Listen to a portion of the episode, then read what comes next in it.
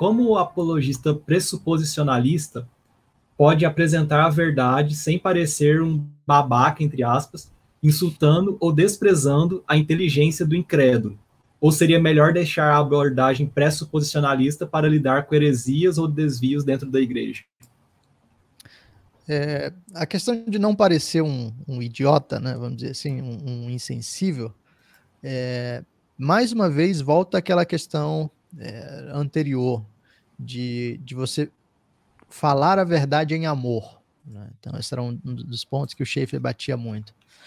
É, existem pressuposicionalistas que trabalham muito nessa linha de, de que, no fim das contas, o não cristão é um burro e você tem que destruir o sistema dele é, para estabelecer a verdade. Né? Então, eu, eu, lembro bem de um autor que dizia isso mesmo. Né? É, talvez vocês, conheçam, né? o Vincent Chang.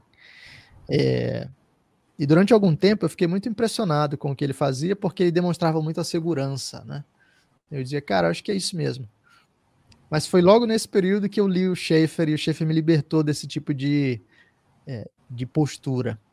Então, não, não ser insensível, é, não ser é, não ser um, um, bruto na sua abordagem, um ignorante nesse sentido de, de é, enfim, né, desnecessariamente agressivo, tem a ver com você estar com o coração alinhado, com o coração ajustado diante de Deus, para que você tenha equilíbrio suficiente para falar a verdade, com toda a firmeza que precisa ser dita, é, mas em amor.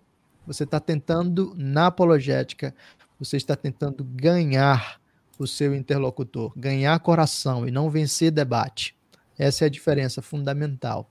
Por causa disso, é, eu acredito que a abordagem pressuposicionalista é a melhor abordagem para ser utilizada, mesmo é, nesses ambientes, é, não, não só dentro de, de, de, de, discussões internas da igreja, mas especialmente né, no meio de um cenário aí secularizado, é, com uma pluralidade absurda de visões de mundo, a abordagem é, pressuposicionalista eu entendo que é a mais adequada para isso.